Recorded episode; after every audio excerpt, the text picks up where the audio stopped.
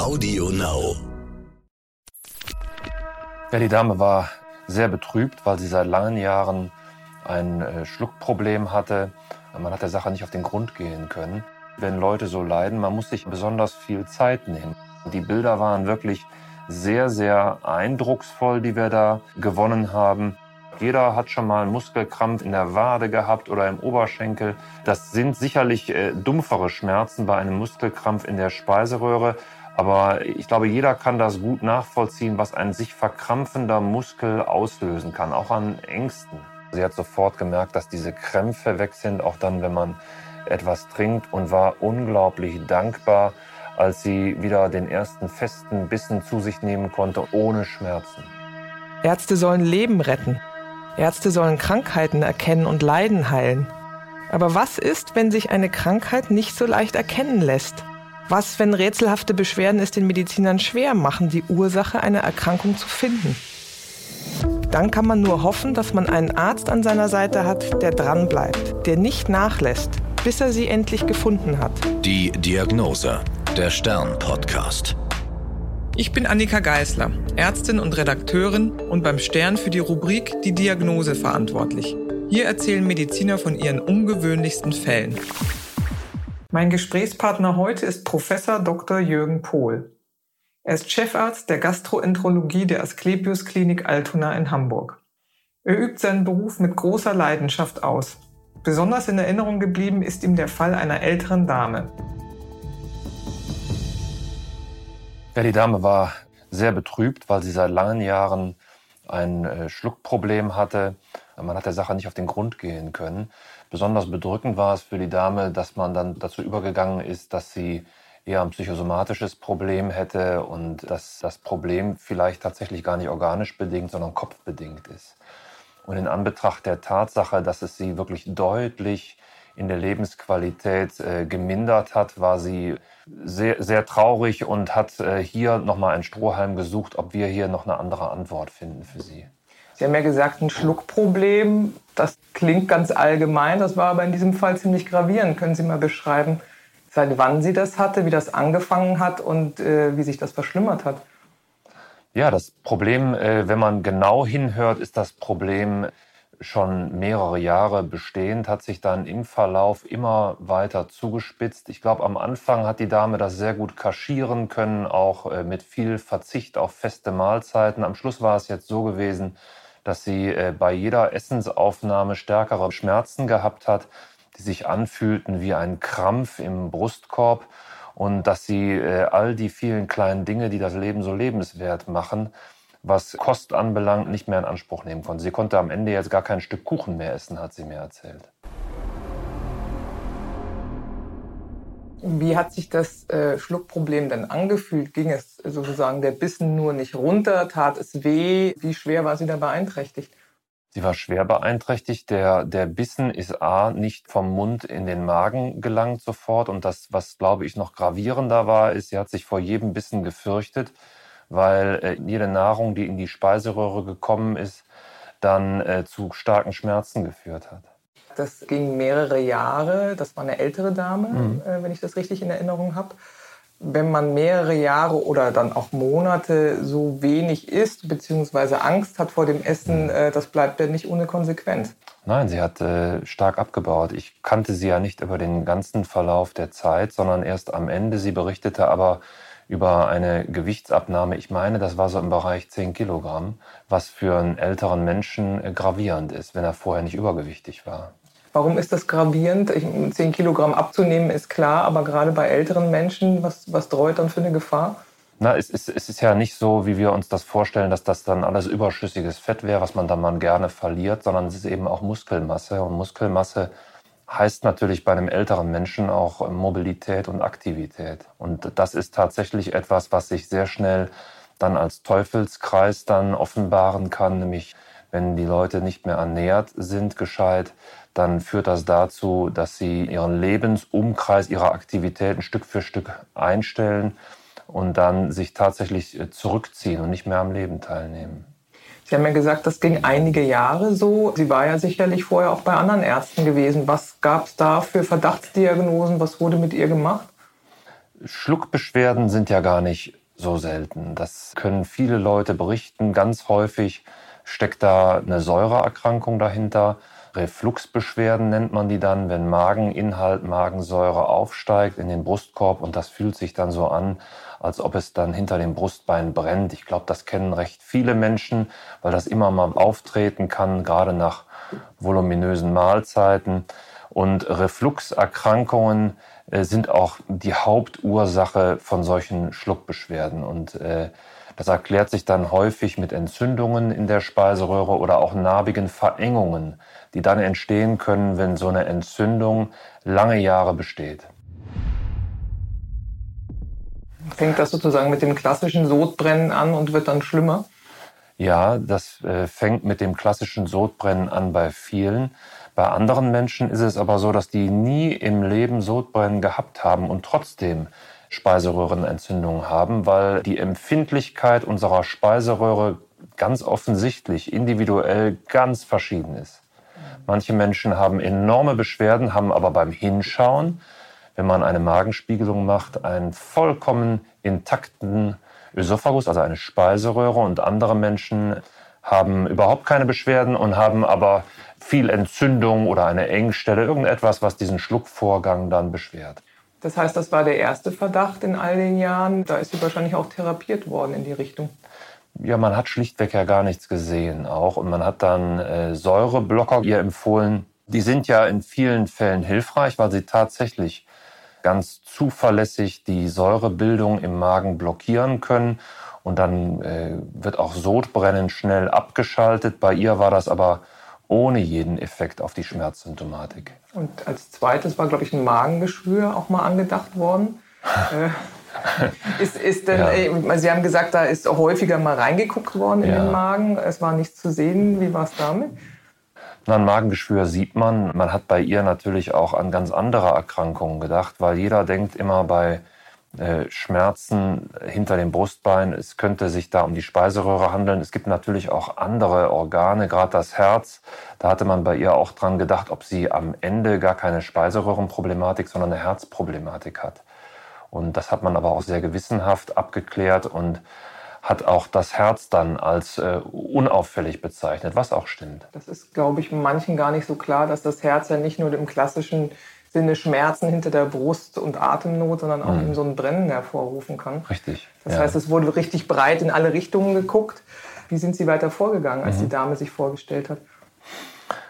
Also wir haben uns erstmal äh, intensiv unterhalten und ich habe sie untersucht. Das, äh, was äh, wirklich äh, bemerkenswert war, ist dieser hohe Leidensdruck und eine wirklich sehr geordnete Darstellung ihrer Beschwerden und äh, der ganzen Diagnostik, die schon gelaufen ist. Also die, die Dame machte mitnichten den Eindruck, als würde sie unter anderen Problemen leiden und dann wäre vielleicht das Spielfeld der Symptomatik nur der Brustkorb, äh, wie das bei anderen Menschen so ist. Man nennt das so psychosomatischer Formenkreis.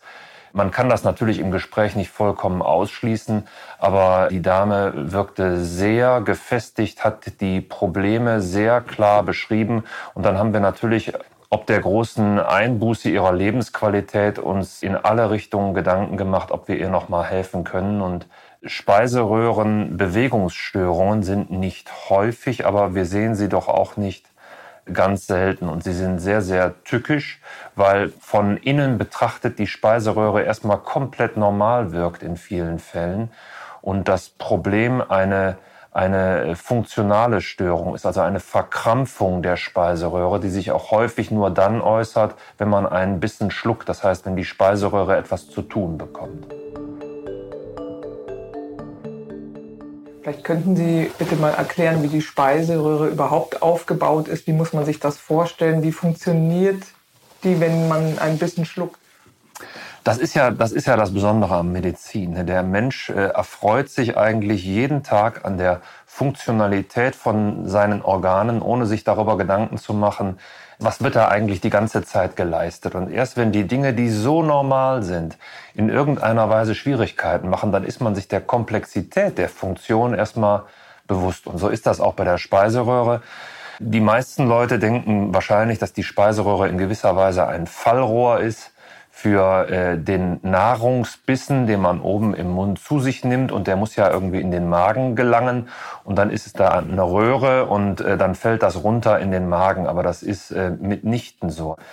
Die Speiseröhre ist ein, äh, ein ganz komplexer Schlauchmuskel und äh, die kann ihre Funktion nur dann erfüllen, wenn sie ganz koordiniert äh, auch Muskelaktivität hat. Das heißt, es wird tatsächlich eine Welle ausgelöst, wenn ein Bissen in den Mund genommen wird und geschluckt wird, dann kommt es zu einer ganz kontrollierten und koordinierten Anspannung des Muskels, aber auch einer Erschlaffung des Muskels. Und das ist ganz wichtig, um dann gleich einer Muskelwelle einen Bissen vom Rachen in den Magen zu befördern. Und wir beide könnten wahrscheinlich das Experiment machen, wenn wir es könnten, uns im Kopfstand hier hinstellen und dann äh, beide, ich sag mal, einen, einen Dominostein essen und den könnten wir gegen die Gravitation nach oben in den Magen bringen, im Kopfstand. Und der Hintergrund ist der, dass die Speiseröhre eben sich der Gravitation nur sehr wenig bedient und dass die auf einer funktionellen und koordinierten Muskelaktivität beruht. Jetzt haben Sie ja sozusagen eine endoskopische Untersuchung als nächstes gemacht, also eine Magenspiegelung, mhm. aber nicht so weit nach unten. Was war denn da auffällig oder was ist Ihnen Besonderes aufgefallen? Erstmal nichts. Man muss sich bei solchen Leuten, äh, das, das gebietet eben auch das Beschwerdebild, wenn Leute so leiden, man muss sich aber besonders viel Zeit nehmen. Und wenn man äh, sag mal, sich viel Zeit nimmt und wenn man Erfahrungen bei diesen Krankheitsbildern hat, dann fallen einem so manche kleine Dinge auf, die dann doch in eine Richtung zeigen. Das Erste, was wir gesehen haben, ist, dass die äh, Schleimhaut, also die Oberfläche der Speiseröhre, minimal vergröbert ist. Und das ist sie äh, häufig dann, wenn zu lange Speise oder Flüssigkeit in Berührung mit der Schleimhaut kommt. Wenn also der Bissen nicht korrekt äh, aus dem Rachen in den Magen befördert wird oder die Flüssigkeit, dann bleibt die etwas länger in der Speiseröhre stehen und das mag die Speiseröhre eigentlich gar nicht, dem ist sie nicht gewachsen. Und man erkennt das dann an einer leichten Verdickung, wie so eine Art Elefantenhaut. Und wenn man sich dann hinstellt, ganz oben in die Speiseröhre, und äh, füttert die Speiseröhre etwas im übertragenen Sinne mit Flüssigkeit, dann kann man Muskelbewegungen auslösen und dann bekommt man schon den Eindruck, als würde sich der Muskel nicht koordiniert bewegen und als würde er äh, an verschiedenen Stellen wie durch Zufall einfach nur verkrampfen. Und das war genau der Eindruck, den wir gewonnen haben bei der Spiegelung unserer Patientin. Wie fühlt sich das denn an? Sie spiegeln ja sehr viele Patienten. Das ist ja ein Untersuchungsschlauch mit einer Kamera vorne dran und mit Licht, wenn man es so beschreibt. Und Sie sehen, was da mhm. los ist. Sie haben jetzt beschrieben, dass es anders aussah, die Schleimhaut. Fühlt sich das denn auch anders an?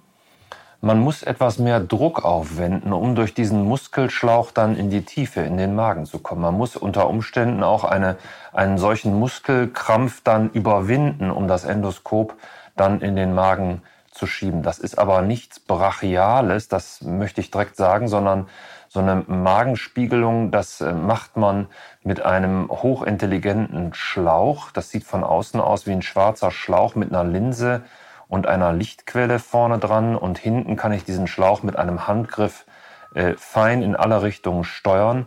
Das ist, wenn man das richtig benutzt, genauso wie ein verlängerter Arm des Untersuchers und ein verlängertes Auge. Also ich kann hoch auflösen das darstellen, was sich im Inneren des Körpers tut und ich kann auch auf das Innere des Körpers zugreifen, indem ich diesen Schlauch nutze, um Werkzeuge vorzuschieben.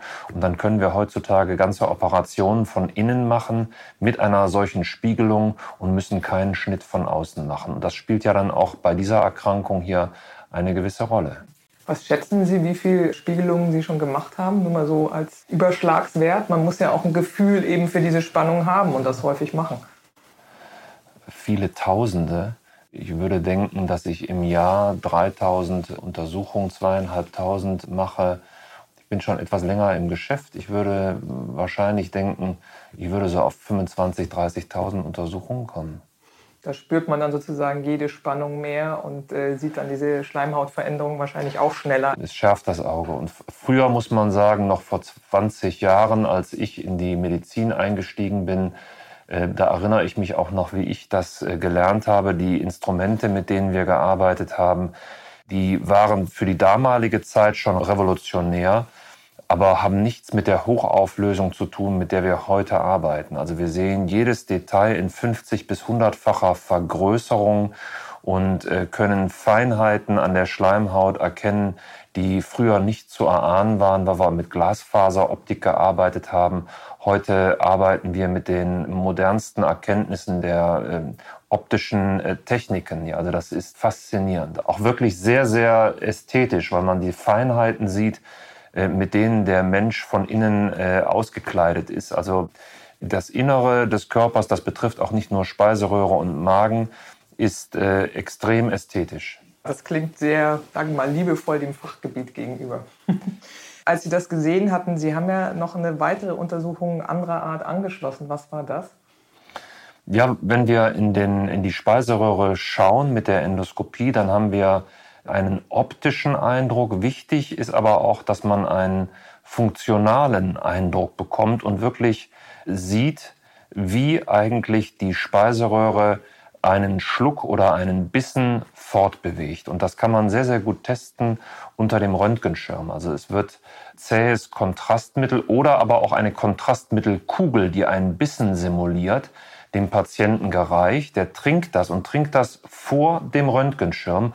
Und man kann wunderbar auch in Zeitlupe dann erkennen, wie sich der Muskelschlauch der Speiseröhre dann anspannt und erschlafft und einen Bissen dann koordiniert in den Magen bringt oder eben auch nicht, wie in diesem Fall. Und die Bilder waren wirklich sehr, sehr eindrucksvoll, die wir da gewonnen haben. Man sah förmlich, wie sich die Speiseröhre auswringt. Ja, also wirklich wie eine Würgeschlange um den, um den Bissen äh, zusammenrollt und äh, die Bissen stecken bleiben in der Speiseröhre und nicht forttransportiert werden. Das heißt, das war sowas wie ein Muskelkrampf in der Speiseröhre? Ja, ganz genau. Hm. und das, das ist genauso, Muskelkrampf ist das, ist, das, das trifft den Punkt sehr, sehr gut weil es auch die Schmerzen, denke ich, ganz gut beschreibt. Jeder hat schon mal einen Muskelkrampf in der Wade gehabt oder im Oberschenkel. Das sind sicherlich äh, dumpfere Schmerzen bei einem Muskelkrampf in der Speiseröhre. Aber ich glaube, jeder kann das gut nachvollziehen, was ein sich verkrampfender Muskel auslösen kann, auch an Ängsten. Wie ist denn der Fachausdruck dafür? Ein Ösophagospasmus. Das heißt, Ösophagus steht für Speiseröhre dann im Lateinischen. Das heißt, das Krankheitsbild heißt Ösophagusspasmus? Ein diffuser Ösophagusspasmus, genau. Wie häufig kommt denn sowas vor? Es ist eine recht seltene äh, Erkrankung, äh, die man, äh, aber wenn man sich mit der, ich sag mal, mit der Speiseröhre intensiver befasst, die man aber auch im Verlauf des Jahres nicht nur einmal sieht, sondern wahrscheinlich stellen wir die Diagnose zwei, dreimal im Jahr. Bewegungsstörungen aber an sich der Speiseröhre sind deutlich häufiger der diffuse Ösophagusspasmus ist nur eine Art der Bewegungsstörung. Das heißt, der Bissen braucht dann ja wahrscheinlich auch viel länger, mhm. bis er im Magen ankommt. Wie ist das denn normalerweise? Also der Schluckvorgang ist ja unbewusst, wie Sie vorhin auch gesagt haben. Wir denken gar nicht drüber nach, wenn es funktioniert. Was weiß man denn darüber, wenn das gut funktioniert? Wie oft schlucken wir? Wie lange dauert das, bis ein Bissen im Magen ankommt normalerweise? Sie meinen, ob Sie ein schneller Schlucker oder ein langsamer Schlucker sind? Also der, der Biss, den wir schlucken, ich glaube, das kennen wir auch alle aus der Erfahrung, dann, wenn wir etwas Trockenes essen, wie zum Beispiel ein Stück Brot. Das, was wir oben als festen Bissen einführen, ist innerhalb von drei, vier Sekunden auch im Magen. Das geht extrem effektiv. Äh, das Erste, was ja der Mensch macht, wenn das nicht mehr ganz so schnell geht, ist aus Reflex auch nachtrinken. Und dann, das sieht man auch, ja, wenn man solche Röntgen, solche Funktionsuntersuchungen im Röntgen macht, sieht man, wie dann tatsächlich auch der Muskelfunktion nochmal nachgeholfen wird und quasi Flüssigkeit einen festen Speisebissen dann in den Magen auch hineinspült. Zu dem Krankheitsbild zurück. Sie haben gesagt, das ist sehr, sehr selten. Mhm. Warum tritt das überhaupt auf? Ja, das, das muss man sagen. Bei, dem, bei dieser Art von Bewegungsstörung weiß man es nicht. Im Muskel selber gibt es viele Nervenzellen, die für diese Verschaltung sorgen, für diese koordinierte Bewegung.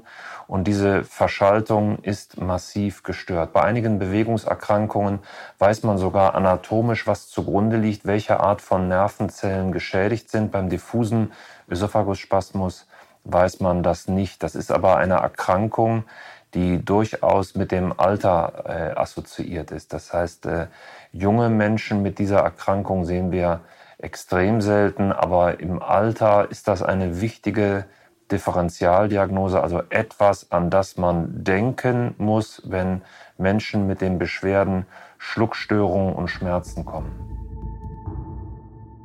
Wie sind Sie das Ganze jetzt therapeutisch angegangen? Als wir erkannt haben, was das äh, zugrunde liegende Problem ist, wollten wir ihr sehr schnell und unkonventionell helfen. Und da gibt es eine äh, recht einfache Therapiemethode, die äh, bei vielen Menschen wirkt, aber nicht bei allen. Und das ist das, äh, die Lähmung dieses verkrampfenden Muskels mit Botox. Das kennen viele Leute aus der Schönheits- Medizin, mit dem man eben Falten glätten kann, weil Muskulatur auch in, in, im Gesichtsbereich entspannt werden kann. Und das kann man sehr einfach einsetzen, endoskopisch, indem man dann in den Muskel in verschiedenen Höhen der Speiseröhre das Botox einspritzt. Und das ist eine Sache, da kann man quasi am nächsten Tag einen Termin machen, kann das spritzen und eigentlich ist dann die Symptomatik bei vielen Menschen schon innerhalb von ein, zwei Tagen deutlich rückläufig. Das war unser Gedanke, unser Wunsch, aber es ist eben manchmal so in der Medizin, das war nicht das Resultat, weil äh, es ging nicht viel besser. Aus, aus, der Schönheitschirurgie kennt man das, weil das in den Muskel gespritzt wird, ja. zum Beispiel um die Augen oder an den Stirnfalten und dann äh, ja. der Muskel sich entspannt und die Falten genau. erstmal verschwinden. Ja. Bei der Dame hat es jetzt nicht so genutzt, wie Sie erhofft haben. Nee, das war eher enttäuschend.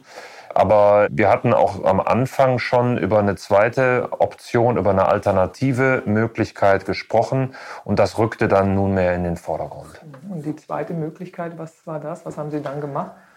Die, die zweite Option äh, ist eine, eine endoskopische Durchtrennung der Speiseröhrenmuskulatur im Längsschnitt. Wir haben eben schon so kurz über die Anatomie mal gesprochen. Die Speiseröhre ist im Wesentlichen ein Ringmuskel, der sich zusammenzieht und äh, um den Krampf aus diesem Ringmuskel rauszunehmen, aus diesem langen Muskelschlauch, haben wir endoskopisch nahezu in voller Länge der Speiseröhre die Muskulatur komplett gespalten. Dann klafft quasi eine Lücke in diesem Ring. Und das führt dazu, dass der Krampf aus der Speiseröhre dann rausgenommen ist. Das klingt äh, ganz schön beeindruckend, wenn man das so hört. Wie machen Sie das denn? Sie gehen mit dem Schlauch in die Speiseröhre. Wie schlitzen Sie den Muskel auf? Wie muss man sich das vorstellen? Dazu muss man wissen, die, die Wand der Speiseröhre besteht aus mehreren Schichten. Und die oberste Schicht, also das, was man sieht, wenn man reinguckt bei der Spiegelung, ist die Schleimhaut. Unter der Schleimhaut ist eine Verschiebeschicht, eine Bindegewebsschicht. Und darunter sitzt dann der Muskel. Und der Muskel ist gerade bei Patienten mit so einer Spastik doch sehr dick. Und was wir machen, ist, wir machen in die Schleimhaut einen zwei Zentimeter großen Schnitt mit einem elektronischen Messer. Und dann spritzen wir diese Verschiebeschicht unter der Schleimhaut auf mit einem blauen Färbemittel. Dadurch verdicken wir die Wand der Speiseröhre. Und dann graben wir uns einen langen Tunnel, in dem wir unter der Schleimhaut langgehen mit dem Endoskop und uns einen Tunnel mit diesem elektrischen Messer graben bis in den Magen hinein. Das Endoskop liegt dann also in der Wand drin, in der Wand der Speiseröhre.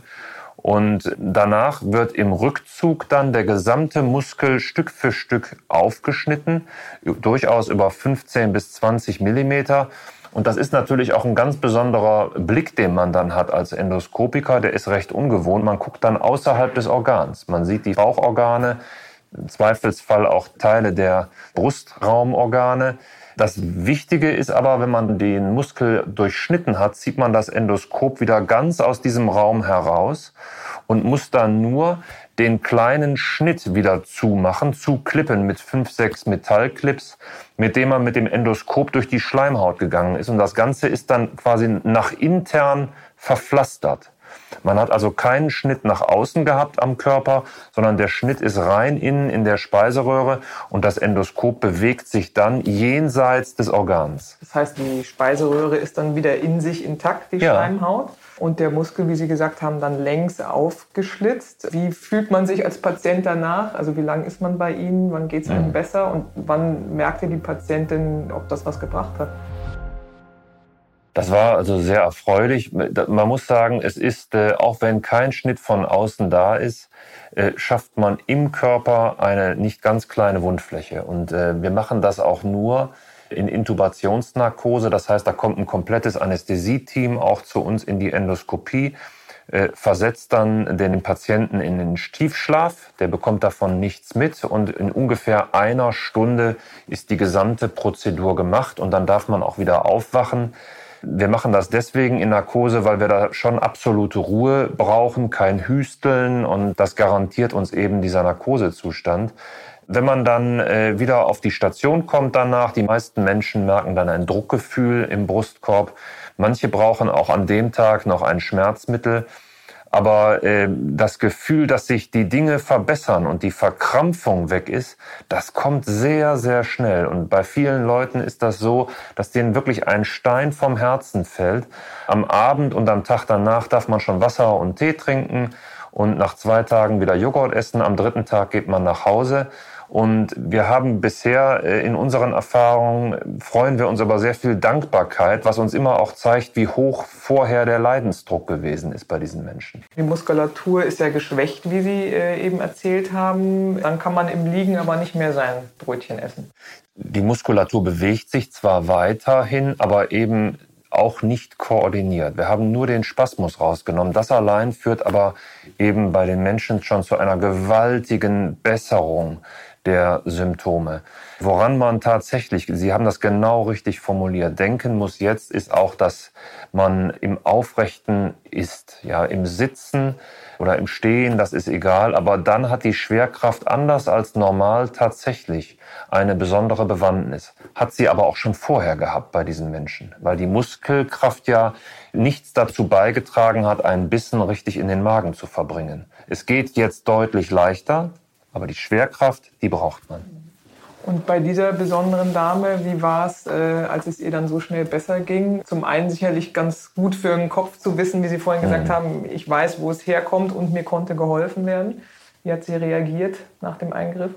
Also nach dem Eingriff muss man sich auch erstmal natürlich zwei, drei Tage erholen, aber sie hat sofort gemerkt, dass diese Krämpfe weg sind, auch dann, wenn man etwas trinkt und war unglaublich dankbar, als sie wieder den ersten festen Bissen zu sich nehmen konnte und gemerkt hat, dass das richtig runterrutscht ohne Schmerzen. Und sie wollte ja, glaube ich, auch, dass äh, ein paar mehr Leute davon erfahren. Ich glaube, sie hatte noch ja. die Idee am Ende, dass sie ja, zum Beispiel bei diesem Podcast mitmachen? Ja, doch.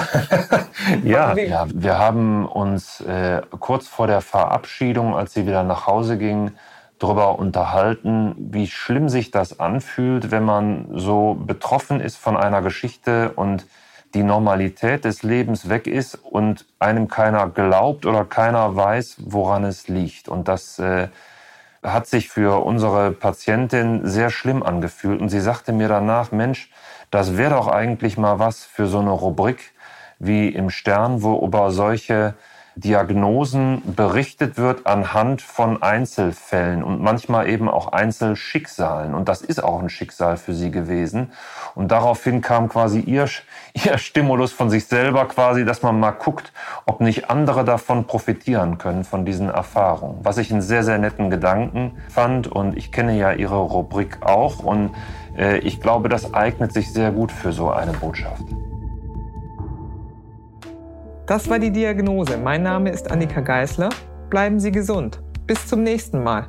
Die Diagnose. Der Stern-Podcast. Alle zwei Wochen neu auf AudioNow und stern.de.